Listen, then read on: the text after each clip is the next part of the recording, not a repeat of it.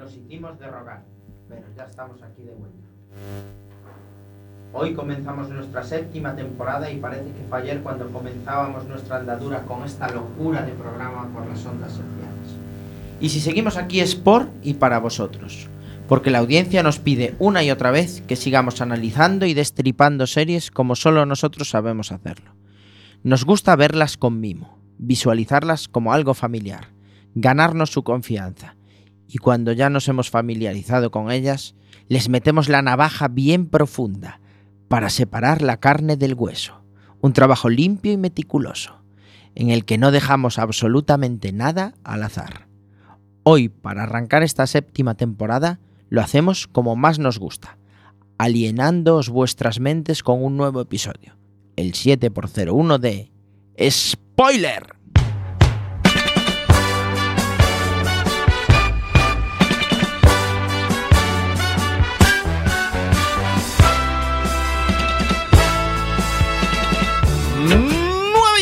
Este martes 15 de octubre, martes de series. Estáis escuchando la sintonía de la 103.4 del FM. Bienvenidos una temporada más a Spoiler. Mi nombre es Diego de la Vega, pero este programa no se hace solo a mi izquierda, fiel amigo y compañero. Si oyen el sonido de spoiler, probablemente sea por su culpa, señor Iverson. Muy buenas noches. Muy buenas noches, Diego. Muy buenas noches a toda la audiencia de Spoiler. Era, ¿Cuánto tiempo? era algo que no estaba previsto, pero al final volvimos. Volvimos. Cumpliendo la navaja de Samu. ¡Sí!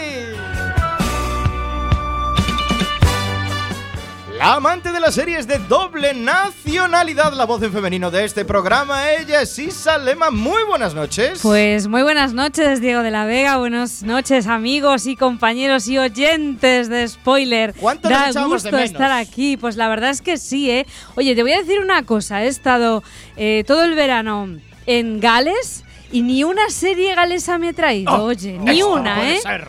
La producción está fatal.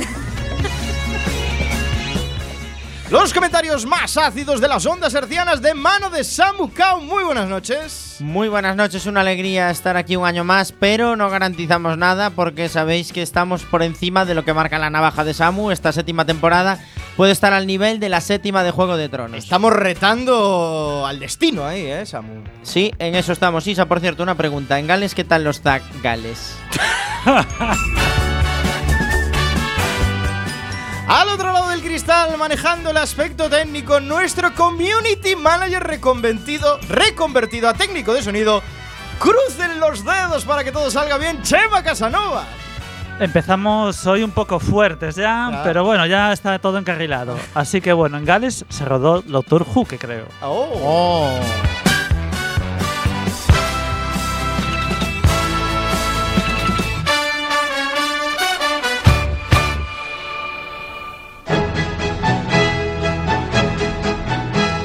Cuando pago mis impuestos, Cada dos semanas.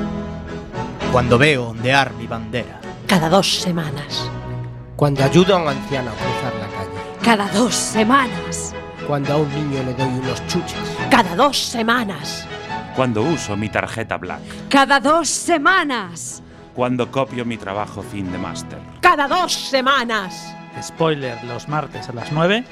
Cada dos semanas. ¡Viva el rey! Y el vino.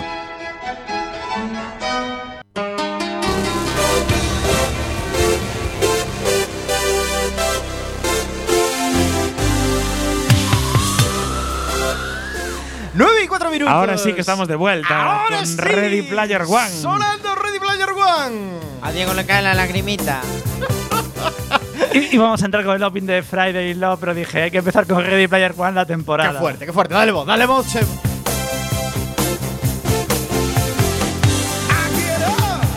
Damos bienvenida a nuestra audiencia. Estamos en la 103.4 Radio Comunitaria de A Coruña.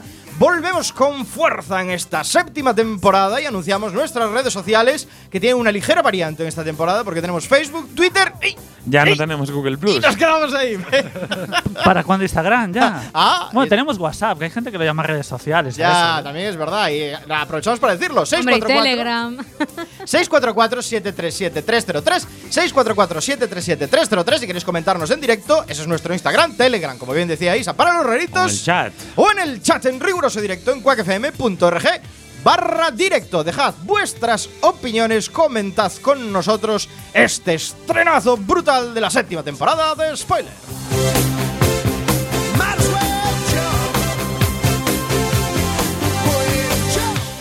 Y ahora, como la música ya lo anticipaba, la candente actualidad del mundo de las series pide paso en las spoilerticias. Y empezamos fuertes con una serie que vuelve con una nueva edición. Pues sí, bueno, realmente, eh, no sé si sabéis, pero como cada cinco o seis meses en España hay elecciones, ¿no? Entonces tenemos que votar, tenemos que votar y dije yo, bueno, pues vamos a ver si hay alguna noticia relacionada con elecciones, campañas electorales y demás. Bueno, en España no hay ninguna noticia de serie sobre ello, pero sí en Estados Unidos. En Estados Unidos. Y además, eh, esto es una noticia sobre una serie que no vuelve, pero que volverá. Y estamos hablando de American Crime Story. Correcto. Porque ellos eh, están haciendo una, su nueva temporada que todavía no se ha empezado a grabar. Ojo. Ah, vale, Es una campaña electoral basada en hechos reales y se entra en un terreno muy pantanoso Guau. que media entre el respeto a la libertad de expresión, por supuesto, la impunidad de las poderosas empresas televisivas para proteger sus intereses a cual precio, a cualquier precio y los intereses del Partido Demócrata. ¿Y por qué? Bueno, porque, eh, bueno, ya os decía, ¿no? Que no se ha empezado a grabar todavía la tercera temporada de American Crime Story, pero bastó saber que ese, perdonad,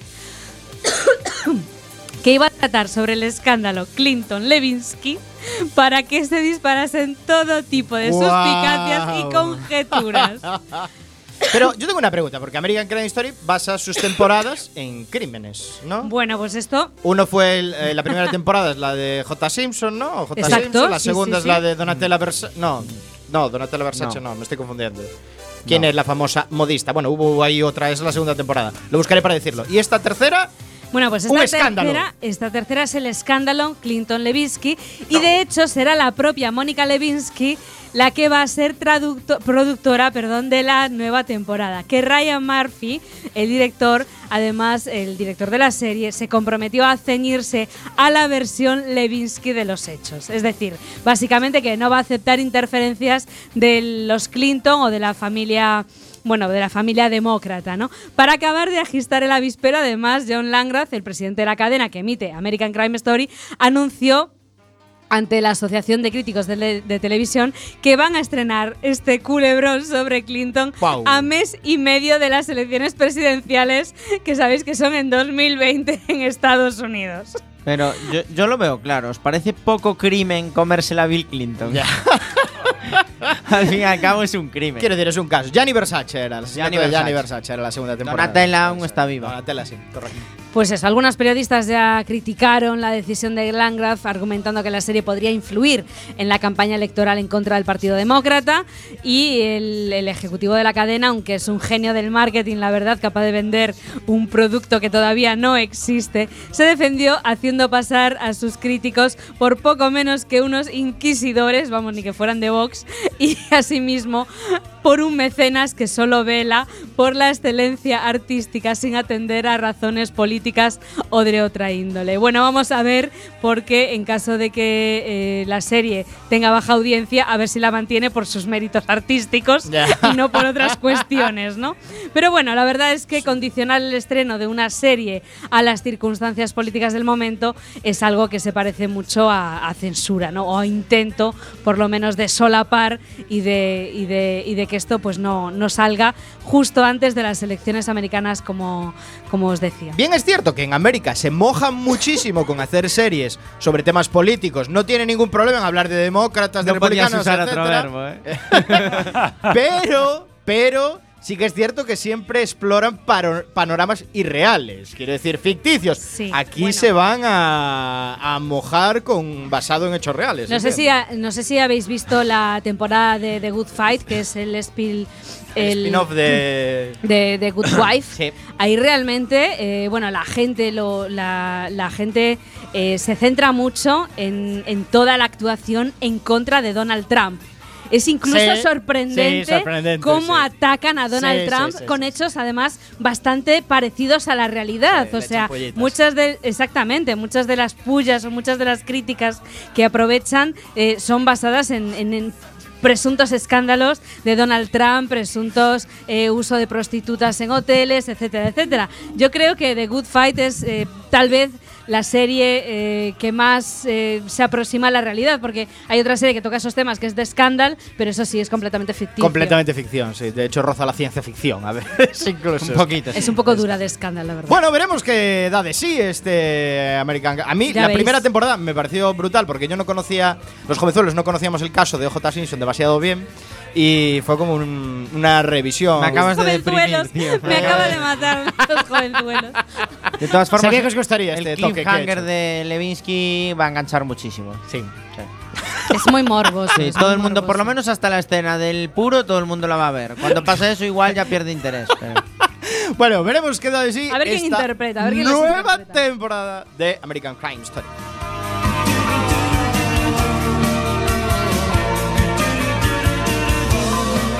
Nos íbamos de la anterior temporada, de la sexta temporada de Spoiler, hablando de un serión que inundó nuestras pantallas en 2019 y vuelve a la palestra por ser influencer. Ahora, Es, es influencer, porque si recordáis, Chernobyl era la serie del año en la temporada anterior.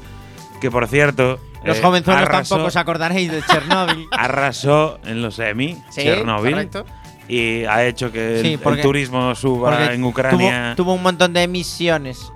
sí, tuvo muchas emisiones. Dios, cuánto echaba de menos a Sam. Y entonces la HBO, viendo el filón, porque son unos aguilillas, han decidido que van a hacer una miniserie basada en el incendio de la catedral que el alcalde de Madrid salvaría por delante del Amazonas, en caso de, de muy poder bien. decidir, que es la catedral del sobre el incendio de Notre Dame. Wow. Yo me esperaba. La verdad es que el- toda la política en la Comunidad de Madrid daría para una serie de humor. Yo me esperaba un Sí. Chernobyl 2 Camino Revienta. Sí, no, Pero molaba la segunda temporada Notre Dame, pero Fukushima. se- Yo se- lo lógico vería que- una segunda temporada Fukushima. Es que se están saltando muchas catástrofes naturales entre Chernobyl y Notre Dame. Esto quiere decir que vamos a tener cosas. una serie por cada catástrofe que hayamos Esto es lo que parece a lo que estamos abocados con HBO. Después de que se quedaran sin ideas al acabar mal Juego de Tronos, pues han decidido que la Catedral de Notre Dame pues tendrá una miniserie y el 15 de abril, después de que se produjera el incendio, algún aguililla ejecutivo de HBO dijo, pues sí,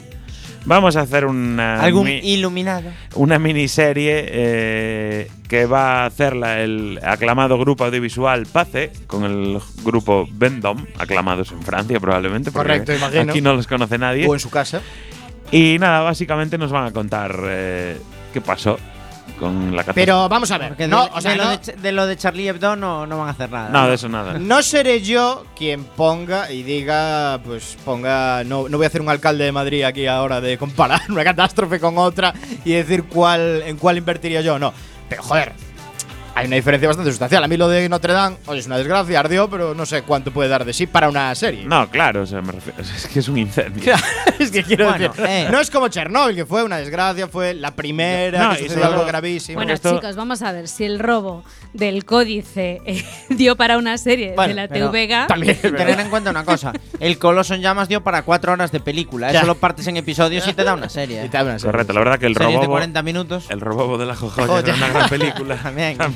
No, pero puede ser una miniserie de tres episodios, o sea, puede ser Sí, algo no, así. no se sabe cuántos No episodios sabe, va a tener, no se sabe el título, Prende, no se sabe nada. ves cómo arde y luego la apagan. Ya Exacto. está, los tres Pero es que aparte a mí lo que me parece mal es que Una ¿cuál fue el de motivo de, que se incendiara oficialmente? Claro, ¿se va, va a salir eso en la miniserie? No. no. No, claro, ¿cuál es el motivo? lo sé, yo lo desconozco, la verdad. Pero fue algo, algo, Algo- eléctrico, igual algo así, me parece. algo casual, Me parece, fue algo casual, un accidente. Eh, fue, fue un accidente porque estaban los operarios restaurando Sí, y algo hubo un cortocircuito y no tenían el- las medidas de seguridad Vale, y luego convenientes. pero y el tema es la gracia de esta miniserie dónde está.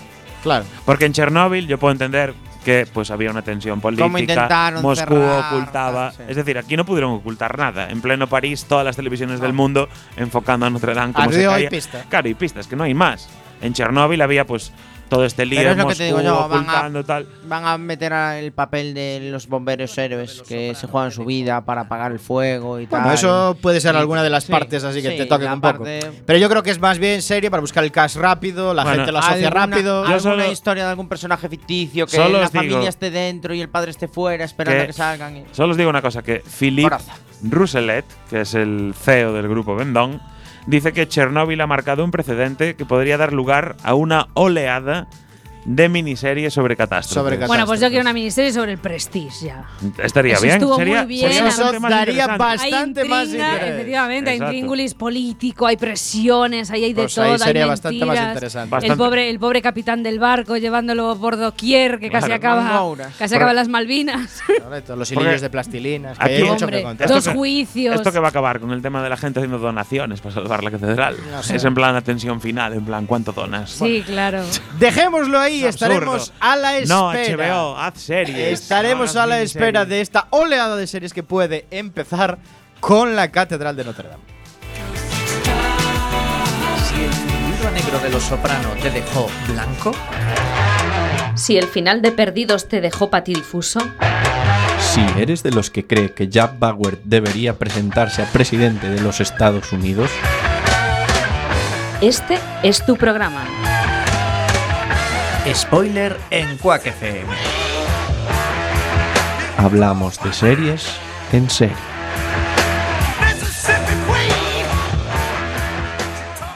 Spoiler en Quack FM. Y seguimos eh, a las 9 y 16 en este estreno de temporada, la séptima temporada de Spoiler. Navegando por las ondas hercianas de Quack FM en la 103.4, recordamos a nuestra audiencia que puede unirse con nosotros a las redes sociales y a nuestro teléfono 644-737-303, 644-737-303 a través de WhatsApp y Telegram para dejarnos sus mensajitos sobre este arranque de temporada. Y ahora Chema Casanova para cerrar este bloque de spoilerticias. La ya famosísima y archiconocida Casa de Papel vuelve otra vez a la palestra. Este es el tipo de noticias que le gusta a Iber, por ejemplo, de este programa, ¿no? Que es un declarado fan auténtico de la serie. Por favor, Entonces, bueno, basta ya. más que nada es confirmar que aún no habiéndose estrenado la cuarta temporada, porque acabamos de ver la tercera el pasado mes de julio, pues el famoso golpe a, pues a la casa de, de papel, la casa de la moneda, ¿no? Y luego el golpe al Banco de España de esta España, temporada. sí. Pues bueno, vamos a tener una nueva temporada que se va a ser rodada en el momento que se emita la próxima temporada, la cuarta. Una pregunta, ¿van tan hacia abajo la Guau. serie que ahora van a atracar la caja rural o algo así, no? No lo sabemos. eh, una de las dudas es que, bueno, ya habéis visto en la te- tercera temporada han ido un tema un poco más internacional. Porque los la- se van a- Los ladrones Butroneros. estaban pues en Tailandia, estaban en, en el Caribe. El timo de la en- estampita. En, todos Ya, lados. Están pues, viviendo el, el claro ascenso, ascenso, ascenso y al final, no sé, robar la luna o algo Y así. Va a acaban, ser- va a ser acaban haciendo la rueda portuguesa. Ya, tío. bueno, Ahí la, en Lugo. la cuarta temporada suponemos que terminará en la trama del, del Banco de España, Sí, ¿no? claro, Pero sí. bueno, la quinta no sabemos lo que harán todavía. Es un misterio para nosotros. Pero bueno, lo importante es que sabemos que esta ficción española, que es un éxito en todo el mundo, que hay que alegrarse porque un producto de aquí.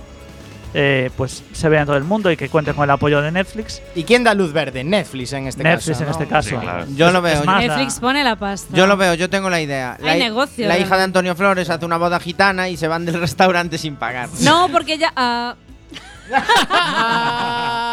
Alerta spoiler. Puede ser nuestro primer spoiler. yep. Sí, Y bueno, y más que nada, pues eso, no sabemos si habrá alguna sorpresa con algún personaje nuevo que pueda aparecer, como aparecieron en la última temporada, que tuvieron un protagonismo, pues la, la- la inspectora, que ahora es una ladrona, pequeño spoiler, pero ya lo sabíamos todos. Voy a confesar algo, Chema Casanova. Y es que he visto la 1 y la 2, que para mí es una temporada sola, me parece inútil. Es que es una, es una. Es una temporada Fue una para todos. y no voy a ver más. Es que- es que es me da igual lo que digáis de la tercera, podéis hacer todos los spoilers que queráis. La cuarta, la quinta no voy a ver más, porque me temo que, es, que, se, que la van a cagar. A ver, ¿tú no tienes la sensación de que la primera, si estuviera bien llevada, podía ser guay porque el concepto mola mogollón? El concepto está guay. Pero está súper está súper diluida. Sí, la serie está bastante bien. Si la ves en Netflix, tiene bastante hilo. El final es así un poquito chusquerillo, pero está bastante bien. No necesito una tercera Pero no temporada. da para más. Ya, no, da para más. Ya está. Bueno, yo, Yo- he de decir que yo sí que he visto la tercera temporada. ¿Le este aporta algo? Yo también la vi. A mí me gustó mucho. Es muy A mí me mala. gustó mucho. ¡Guau, me pareció muy interesante. ¿Me vas a hacer cambiar de opinión? No, No, no, no, no, no, te voy yo a hacer cambiar vi, de eh, opinión, pero, vi, no. pero bueno, pero ahí Iber y yo diferimos en opiniones muy radicalmente. Además, yo creo que es muy entretenida, creo que engancha a la audiencia desde el primer episodio y consigue lo que básicamente pretende hacer la serie, que no es que no es nada eh, no es nada rompedor, consigue entretener y mantener a la audiencia enganchada y de hecho te deja termina esta primera parte de la tercera temporada en un cliffhanger tremendo. Entonces estamos todos a la expectativa de que, que- de cómo sigue, ¿no? Mira, ¿Qué mira, mira lo tremendo que es. Yo la vi. Hostia, está, haciendo un... a- ahora mismo no me acuerdo cómo acaba la tercera temporada. Mira lo tremendo que es el clip. A- Además, después de aparecer personajes nuevos en esta temporada, como el papel que interpreta Belén Cuesta. De. Paquita Salas. Mira, yo suelo decir. Y aquí hace falta hacer un poquito de spoiler. No, no, no, no, spoiler, no. respeta Es muy la reciente, es muy reciente. No, No, no, no, no. no. No, no, es pequeño. es Tienes prohibido el spoiler. No, no. Es muy reciente, La Casa de Papel, no vamos a hacer spoiler. No, pero es que es el capítulo, es el segundo cero de la temporada 3. O sea, da igual. No afectan nada. Sin eso no habría tercera temporada.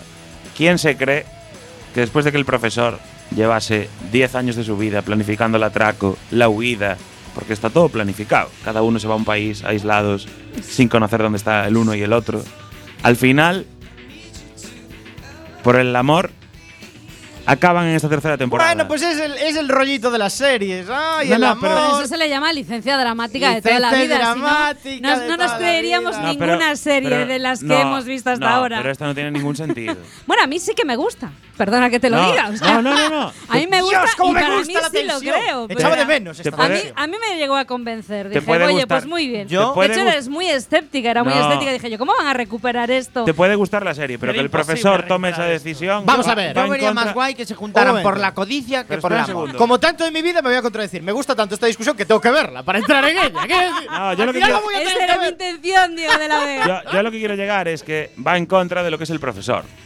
El profesor que nos presentan en la temporada La 1 y gente 2. cambia. que es- y el no, profesor cambia mucho. Es un tío con rencor que lleva 10 años planificando un atraco, seleccionando a los mejores atracadores, entrenándolos en una finca en Toledo y la caga por esa tontería. No se lo cree nadie. Sabes que acaba de, perder to- acaba de perder toda la seriedad cuando acabas de decir eso. de Toledo. 10 años Toledo. preparándolo y tal, y lo preparan en una finca de Toledo allí. Es que es la realidad. Cantando el Bela Chávez. que es Bueno, así. guste Bueno, o no. yo a la gente que le ha gustado la primera y la segunda temporada, porque lo han visto en Netflix, yo sí que les recomiendo la tercera, que no, no les va a decir. Y guste o no, Netflix confía. Así que habrá cuarta y, Y de la quinta no decimos nada todavía. De Y de hecho ha no tenido muchísima audiencia, porque si no, Sí. Netflix no la continuaría. No continuaría. Así que nada, aquí cerramos las spoilerticias con esta casa de papel ver, eterna. una cosa, por la audiencia no se puede medir. eres, no, hombre. porque también tuvo Juego de Tronos, mucha audiencia. Y el final de Juego de Tronos es lamentable. Oye, oye, ¿qué pasa? Vamos ¿Qué ya. Luego, Una temporada luego no más. digas que te corto el micro. Vamos ya. Sube, Una temporada más con nuestra sección favorita. Llega de nuevo, spoiler, el piloto.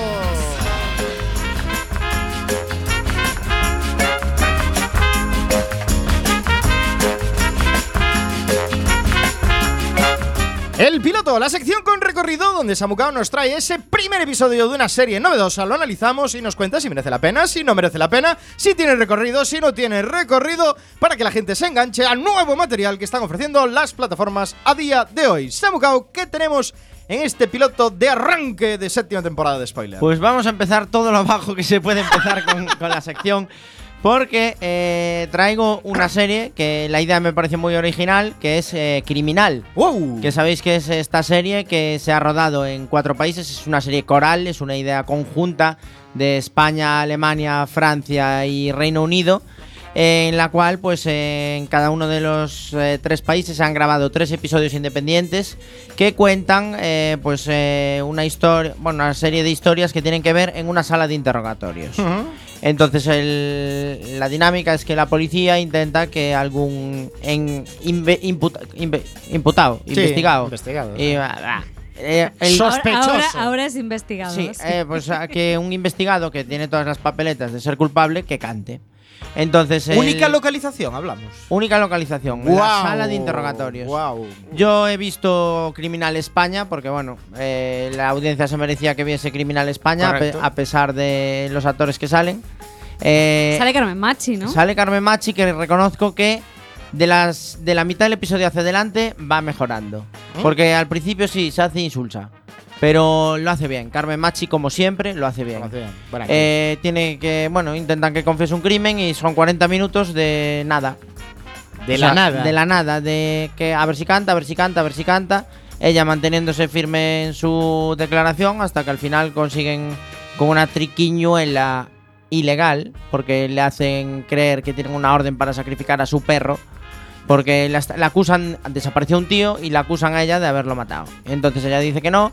Y entonces eh, lo que más quiere en su vida es a su perro y le dicen que lo mató y que se lo comió el perro. Y entonces eh, tienen una orden del juez para matar al can y buscar restos de ADN. Entonces ahí se viene abajo, porque no quiere que le maten al can. Pero es mentira, Pero la orden se la inventan. Esto es el primer episodio y lo acabas de resolver la serie. Hay más. No. No, no, o sea, ese caso es así. Y cada episodio es un caso y entiendo, porque solo vi el piloto. Pero, o sea... Sí, co- porque si no es un caso, cada episodio es un problema. Claro, es el problema. Empezaré a ver el, el segundo episodio, a ver si tiene algo de relación con el primero y me engancha por ahí. Porque si realmente son otros 40 minutos de intentar que un tío cante en una sala de interrogatorios, eh, chao. Ojo al elenco de Criminal Gran, eh, Reino Unido, que está el grandísimo Doctor Who y actor de Claro, Broadchurch esa me llamaba, pero por la audiencia me vi Criminal España. De todas maneras, no me hablamos- parecía ético verme la inglesa antes que la española. Hablamos en la redacción, preparando el programa la semana pasada, que igual los criminales del mundo conectan todos los episodios. Sí, en una especie Habría de. que ver todos los pilotos. Habría que verlos En una todos. especie de Si hay una- Sense 8. Pero, Claro. Sinceramente, viendo el personaje que interpreta Carmen Machi, dudo mucho que esté conectada con otros criminales de otro lugar. Puede ser. Porque básicamente era una chica que quedaba con tíos por internet e intentaba chantajearlos. Con uno se le fue de las manos y se lo cargó. Y ahí no tiene pinta de ser de una Aporta trama de asesinos. tensión, aporta. Cero. Cero tensión. La acabas de destripar, acabas Cero. de. Ya está. O sea, ya es está. que no le quiero hacer sufrir a la audiencia con el. Porque yo la vi ilusionado pensando de, Buah, me voy a ver los tres de España, luego los tres de tal, tal. Seguro que hay una conexión tal. No, no perdáis el tiempo. No. No. O sea que no la recomiendas. No la recomiendo para, Para nada. nada. Sin Para recorrido, nada. ¿Eh? Sin recorrido. Empezamos la temporada en lo más bajo, solo nos queda subir, sin recorrido. Bueno, está bien que haya margen de mejora. Sí, con esta serie todo es margen de mejora. Claro. O sea, mm, ver un telediario es margen de mejora. Dejamos aquí el piloto que empieza durísimo en esta séptima temporada de Spoiler y vamos ahora al análisis de nuestra serie semanal. Recordad que hoy tenemos El Alienista, serión brutal de Netflix. que fue piloto Fue y un piloto. serión. que fue piloto y fue serión, dijimos que lo íbamos a traer y lo trajimos. Y tenemos una cancioncita que luego os explicaremos un poco de va, se llama Glitter and Gold. I am flesh and I am bone. Rise up, ting ting like glitter and gold. I got fire in my soul. Rise up, ting ting like glitter. Like glitter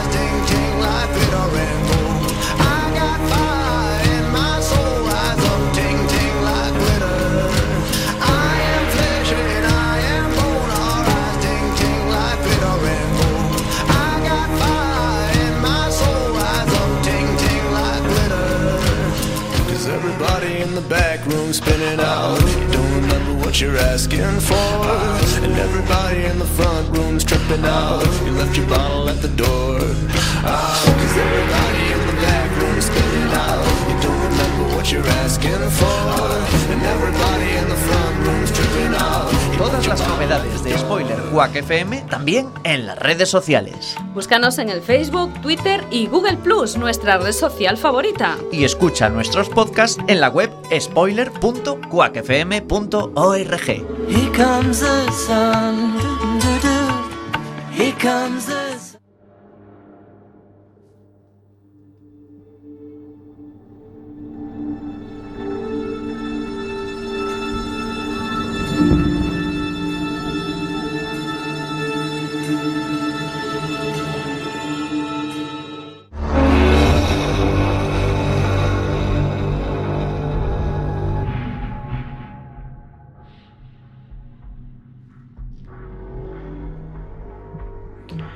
El Alienista es una serie de televisión estadounidense dramática y de misterio, basada en la novela homónima de Caleb Carr del año 1994 y llevada a las pantallas de la mano de Kari Fukunaga.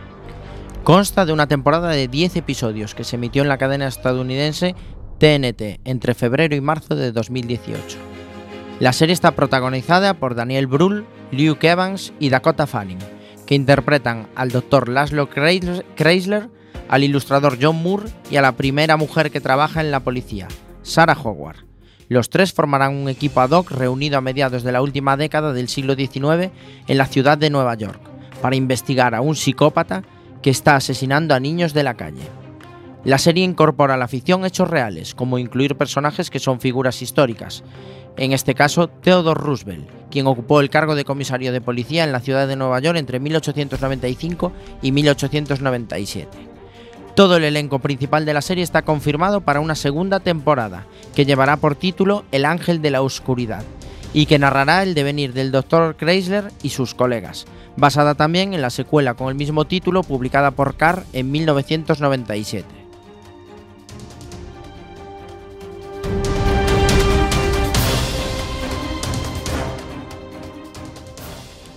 En el siglo XIX, a las personas que padecían una enfermedad mental se las consideraba alienadas de su auténtica naturaleza. A los expertos que los estudiaban, por tanto, se los denominaba alienistas.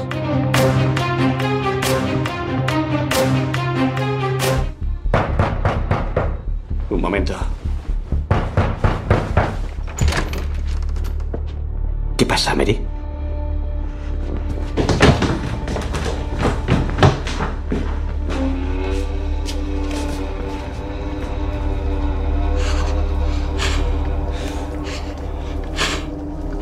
¿Qué ocurre? En el puente nuevo. Dice que es algo horrible. Me lo he encontrado en Bowery. Está bien. Eso es.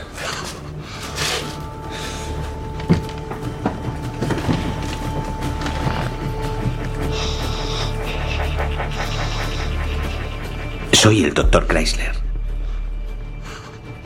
¿Puedes contarme qué has visto?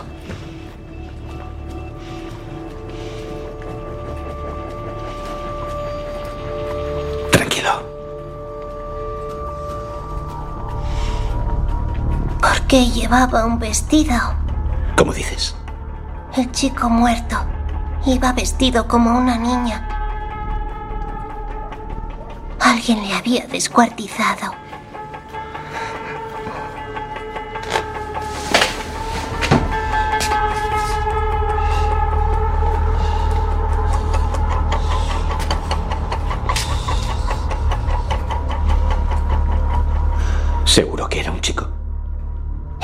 El policía.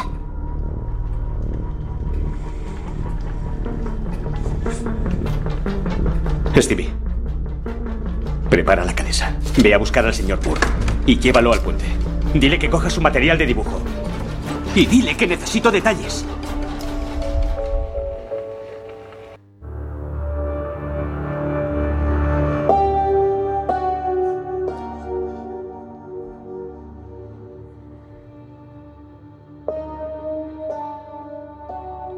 El drama de suspense psicológico se desarrolla en 1896, cuando una serie de horripilantes asesinatos de niños de la calle se apoderan de la ciudad de Nueva York. El recién nombrado comisionado de policía Teddy Roosevelt llama al doctor Laszlo Kreiser, un psicólogo criminal, y a John Moore, un ilustrador del New York Times, para llevar a cabo la investigación en secreto. Junto a ellos en la investigación está Sarah Howard, la testaruda secretaria del comisario Roosevelt, así como los hermanos gemelos judíos Marcus y Lucius Isaacson, ambos sargentos detectives en la policía de Nueva York. El equipo encuentra oposición dentro de la policía de Nueva York, principalmente del capitán Connor y del jefe Bynes, recientemente retirado, quienes están más comprometidos en proteger la reputación de la alta sociedad de Nueva York que en encontrar a los autores de los crímenes. Del mismo modo, tampoco encontrarán ayuda entre los trabajadores pobres y ciudadanos de baja clase, de clase baja, perdón, que desconfían de ellos por ser elementos extraños. Que provoquen incendios suele ser un síntoma de soledad, no de malicia. ¿Y lo de mojar la cama? El término médico es enuresis y les produce mucha vergüenza. No ayuda en nada a un niño. El que le recomendó nos dijo que también trata adultos. Es correcto. Pero la mente de los niños siempre me ha resultado más fascinante. Lo que nos gustaría saber es si puede curar a Ezra. Antes de acabar reducidos a cenizas. Como alienista, trato los trastornos mentales y emocionales de mis pacientes e intento aliviar su malestar. No me jacto de curarles.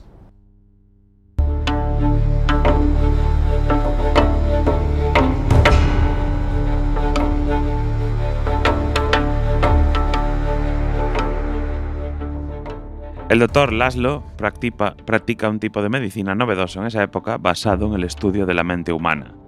Se les conoce como alienistas, lo que viene siendo un psiquiatra. Gran benefactor de la gente con problemas, se centra principalmente en ayudar a los niños, ya que cree que intervenir en los traumas tempranos evitará que se desarrollen en la futura personalidad adulta. Cuando es llamado por su excompañero de clase de Harvard, Theodore Roosevelt, no dudan en acudir en su ayuda. La intención no es otra que intentar entrar en la mente de un psicópata asesino de niños de la calle, que se prostituyen con hombres de las altas esferas de la ciudad.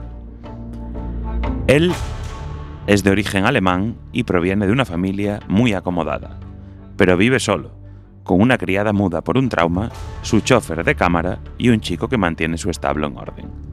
Está tullido del brazo derecho, rasgo característico que define también su personalidad. Y a la hora de trabajar, busca con frecuencia la opinión de antiguos pacientes y delincuentes para obtener ayuda en sus investigaciones. No puede pasar. ¿Quién es usted? John Moore. Soy del New York Times. Nada de reporteros. No soy reportero, soy ilustrador. Entonces tiene dos buenas razones para no subir ahí. El comisario Roosevelt quiere que suba. Moore, ¿qué demonios estás haciendo aquí? Theodore. Ordené específicamente que no dejasen subir a nadie. Dijo que usted le requería, señor Roosevelt. Me envía Chrysler, tengo que plasmar una imagen, nada más. Entonces aquí no se le ha perdido nada. Sobre todo si le envía ese médico charlatán. El doctor Chrysler no me hubiese enviado si no fuera importante.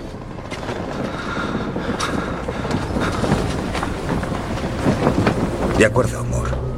Si puedes soportarlo.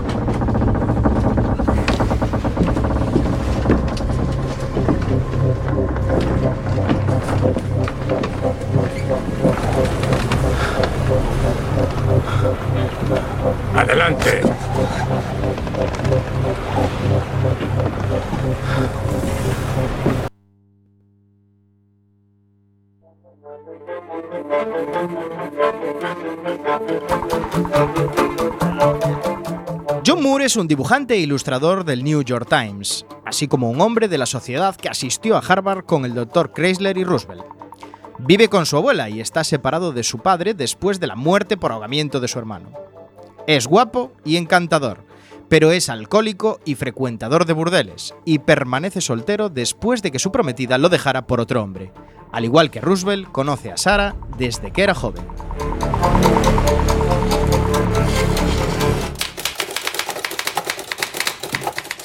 Señorita, John Moore, hola. ¿qué estás haciendo aquí? Pues eh, hemos venido a ver al comisario.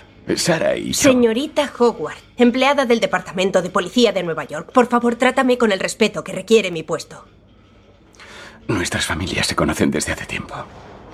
La señorita Howard ha sido la primera mujer en conseguir un puesto en el departamento. Excelente. Quizá pueda ayudarnos a concertar una reunión con el comisario. ¿Y cómo podría ayudar yo con eso? ¿Mi boca especialmente rosada? ¿O con mis ojos azul brillante? Señorita Howard, Claro, señorita Howard. Era un artículo de sociedad y yo solo me ocupé de la ilustración. no tienen cita concertada. Permítame presentarle al doctor Chrysler. Doctor Chrysler, he leído su trabajo. Me parece fascinante. Laszlo y yo fuimos juntos a Harvard, junto con el comisario. Somos viejos amigos, ¿sabe? Y no le importará la sorpresa. Oh, no, pero no puede entrar ahí sin...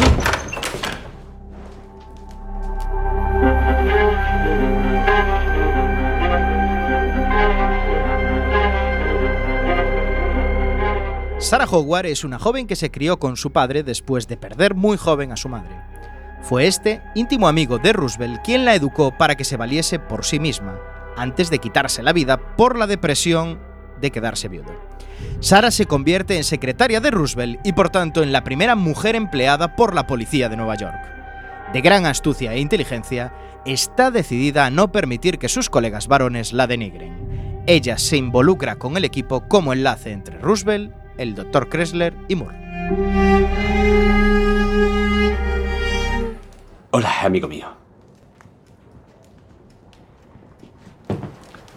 Moore, imaginaba que estarías detrás de esta emboscada. Les he dicho que necesitaban cita. Laszlo tiene algo importante que le gustaría discutir El hombre con- retenido por el asesinato del niño Santorelli es inocente. ¿Y tú cómo sabes eso? Porque he hablado con él. ¿Con qué autoridad? La mía. Pues como siempre te has extralimitado. Puñalar a un adulto tras una acalorada discusión y el meticuloso destripamiento de un joven son cosas muy diferentes. Conozco bien tus teorías, Chrysler, pero en este momento no necesitamos tu pericia. Decidí interrogar al sospechoso por mi cuenta y riesgo por un caso sin resolver de hace tres años. Los gemelos Spike. Benjamin y Sofía. El chico era paciente mío. Sus padres le trajeron porque deseaba vestirse como su hermana. Un día los dos desaparecieron mientras jugaban. Pensaron que se habían escapado, pero encontraron sus cuerpos en el tejado de un tanque de agua. El cuerpo de la niña estaba intacto, sin embargo habían rajado al niño desde el esternón hasta el pubis y le habían destripado. ¿Qué estás sugiriendo? Que las muertes podrían estar relacionadas e inspiradas por la misma imaginación. ¿Alguien cometió ambos crímenes? Sí.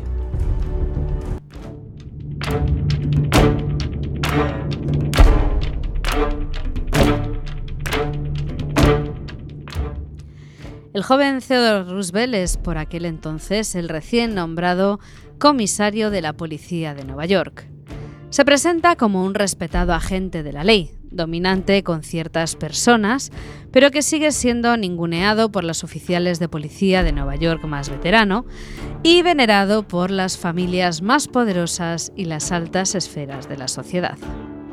Como sospecha que la policía no está del todo interesada en descubrir al verdadero culpable de los asesinatos en serie, recurre a sus colegas de Harvard, a los que llama para organizar una investigación secreta y paralela sobre estos macabros crímenes. Caballeros, este es John Moore, amigo y colega. Hola, somos el inspector jefe Marcus Isaacson y mi hermano Lucius. Inspector jefe Lucius Isaacson. Theodore cree que la oficina forense no sería capaz de mantener esto en secreto. Me alegro de que el comisario les haya enviado. Pero ¿cuánto tiempo disfrutaremos de su experiencia? Todo el que desee. Dudo mucho que en el departamento nos echen de menos. Imagino que sus modernos métodos no les han hecho populares. Y el hecho de ser judíos. ¿El comisario les ha contado de qué se trata? Solo que debemos llevar a cabo la autopsia y asegurarnos de mantener la confidencialidad. Benjamin y Sofía Spike. Sus cuerpos fueron hallados en... Hace tres años en una torre de agua en Suffolk Street. Las lesiones del chico es algo que realmente me interesa.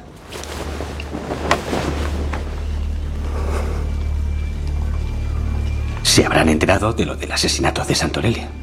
Por supuesto. Si están buscando similitudes, será difícil con un cuerpo en este estado. Quiero que examinen bien los restos. Cada hueso, cada fragmento, buscando detalles y marcas, por insignificantes que sean. Cualquier cosa que relacione a Benjamin Spike con el pequeño Santorelli. Nos esforzaremos, doctor.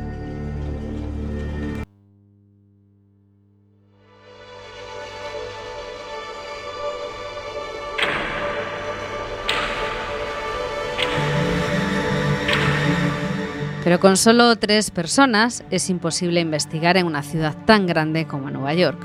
Es por eso que se unen a la causa los, sargentos Lucius y Marcus Isaacson, judíos y hermanos gemelos. Cyrus, el chofer del doctor, que también lo protege a modo de guardaespaldas.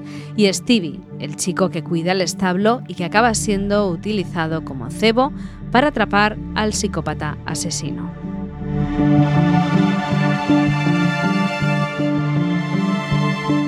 Dime qué viste. ¿Decírtelo? Está todo ahí, lo he dibujado para ti. Lo has idealizado. Parece un santo martirizado en un cuadro del Renacimiento. No un niño mutilado. No me sirve de nada. Si eso es lo que piensas de mi trabajo, ¿por qué me sacaste a rastras de una maravillosa velada para presenciar algo que probablemente no consiga olvidar nunca? Necesito ver lo que viste tú. Necesito tu ayuda con este asunto, John. Vi a un chico vestido con ropa de niña sugerente. Yacía como si un animal le hubiese hecho pedazos. Especifica heridas profundas o superficiales. Ejecutadas con precisión o al azar. Las vísceras estaban expuestas, las tripas, Moore. Sé muy bien lo que son las vísceras.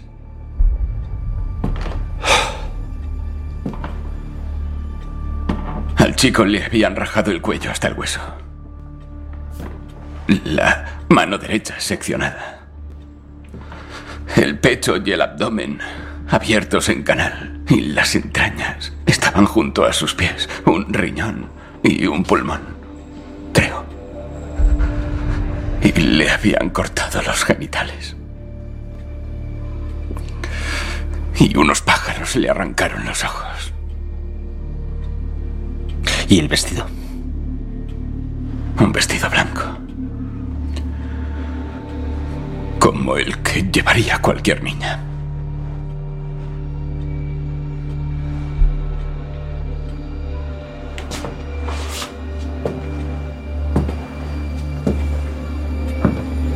Aún no me has dicho de qué va todo esto, Laszlo.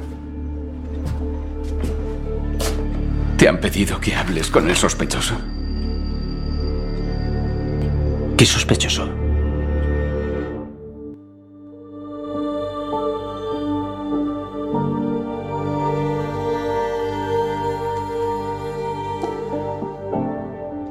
La identidad del misterioso criminal tardará en conocerse, pero no así su modus operando. Siempre actúa en fechas religiosas señaladas. Acude a por niños que se prostituyen vestidos y maquillados como si fuesen mujeres. Se gana su confianza prometiéndoles que los llevará a un lugar y a una vida mejor y huye con ellos por la ventana de las habitaciones del burdel donde se prostituyen. Todo esto gracias a sus dotes como escalador. Los lleva a sacrificar a lugares altos y cercanos al agua, y siempre les saca los ojos con un cuchillo punzante y les hace una incisión en el pecho para extraerles el corazón y además múltiples cortes en las piernas. Señorita Howard. ¿Cómo me has encontrado? Tu abuela no sabía dónde estabas, así que le pregunté a uno de tus compañeros. Me dijo que le tienes un especial cariño a esta casa y que pasas aquí la mayoría de las noches. Este sitio no es agradable para una joven como tú. No he venido por un asunto agradable. Y a los chulos, perdedores, rameras y maleantes de la ciudad los veo en el departamento, y eso sin mencionar a los borregos con los que trabajo. Así que no te preocupes por mi bienestar. He venido a devolverte tus bocetos. Y a darte el expediente que solicitasteis.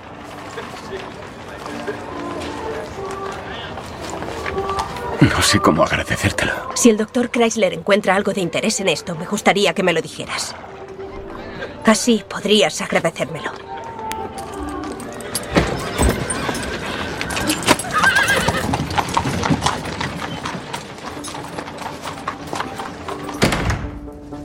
¡Lo tengo!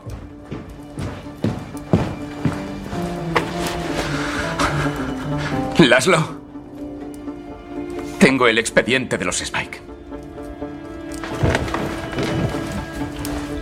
Espero que hayas sido amable.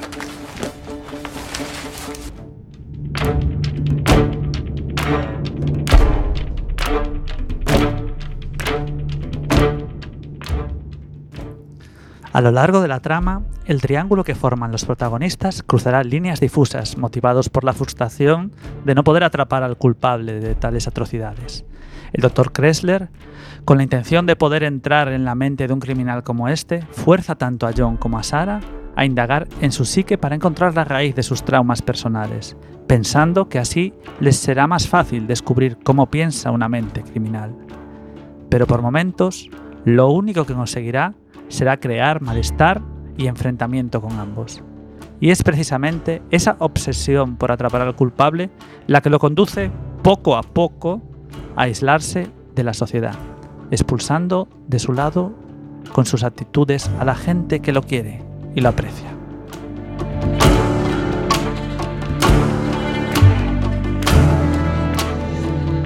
Hay asesinos a sangre fría entre nosotros.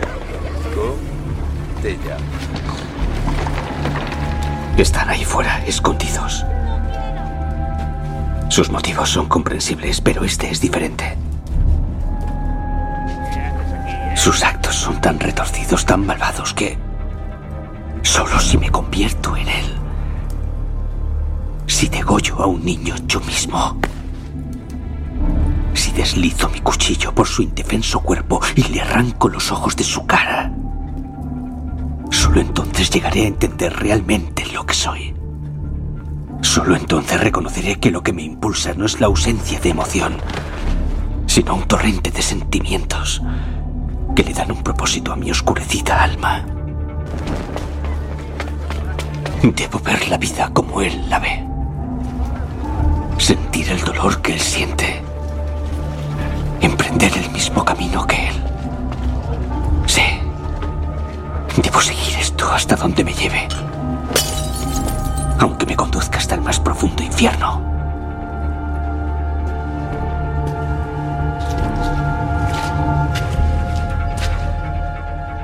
¿Qué te pasa, niño?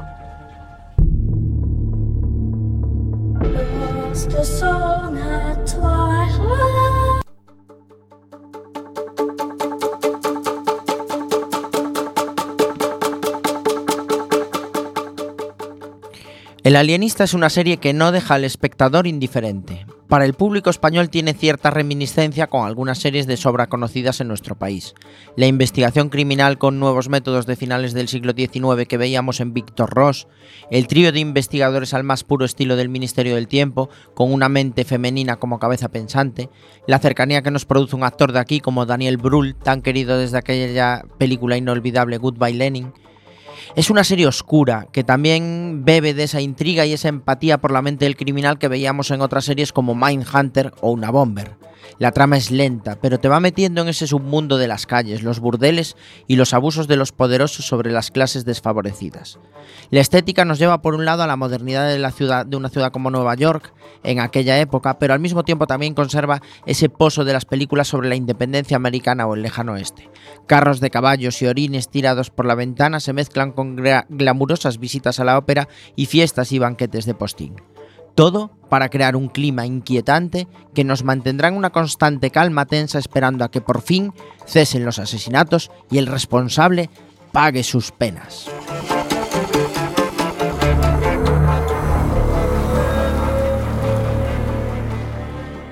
Hasta aquí el análisis de esta oscuridad de serie, podríamos decir, que es el alienista. Vamos con algunas anécdotas, señor Iverson. Pues sí, porque no sé si sabéis que toda la historia es producto de la imaginación del escritor Caleb Carr, que es un conocido historiador militar norteamericano que en los años 90 decidió pasarse a la ficción y engañó así a su editor para publicar este bestseller, haciéndole creer que era una historia real. Era una mentira a medias, puesto que el escritor se sirvió de personajes y lugares reales para construir un relato tan intrigante como a la vez estremecedor. La verdad que te deja muy frío, ¿eh? Pues eh, para hablar así un poco de personajes que parecen reales, hay que comentar que la primera mujer que trabajó en el Departamento de Policía de Nueva York fue Minnie Gertrude Kelly en el año 1895 y fue contratada por Roosevelt para reducir costes, ya que a ella le pagaría al año 1.700 dólares, mientras que a los dos hombres a los que sustituyó recibían un salario de 2.900 dólares por el mismo trabajo. O sea que Roosevelt era un rata. Pero eso sí, dos décadas después, Isabella Goodwin se convirtió en la primera mujer detective del cuerpo y de la historia de los Estados Unidos. Oye. Y bueno, decir simplemente que el ingente trabajo de escenografía, vestuario y diseño de producción dio como resultado, en este caso, la producción más costosa del canal TNT, la cadena original de la serie, que se gastó nada más y nada menos que 5 millones de dólares por capítulo. Caramba. Y su buen dinero también se gastaron en los efectos especiales, porque además la serie ganó el Emmy a los mejores efectos especiales, además de otras cinco nomita- de nominaciones en otras categorías técnicas. O sea que la verdad que la serie valió pasta. Chema Casanova, nota spoiler para el alienista. Eh, es una serie de siete y medio, perfectamente. 7.5, señor Iverson, nota spoiler. A mí me gustó mucho, lo que pasa que bueno, hay un momento en la mitad que ah, se hace un poquito más densa. Yo le voy a dar un 7. Un 7 del señor Iverson. Para mí es un 8 y medio. Y le, o sea, no llega a 10 por el. Pierde un poquito de ritmo, sí, a la mitad. Pero bueno, esperamos la segunda temporada con 8 ansia. y medio, sí, sí, sí, sí. Pues yo le voy a dar un 8 porque la verdad es que es una serie muy buena, está muy bien planteada y da muchas ganas de continuar viéndola. Samucao. Yo le voy a dar un 9 porque la traje yo, me gustó mucho y compenso un poquito el piloto asqueroso que vi esta semana.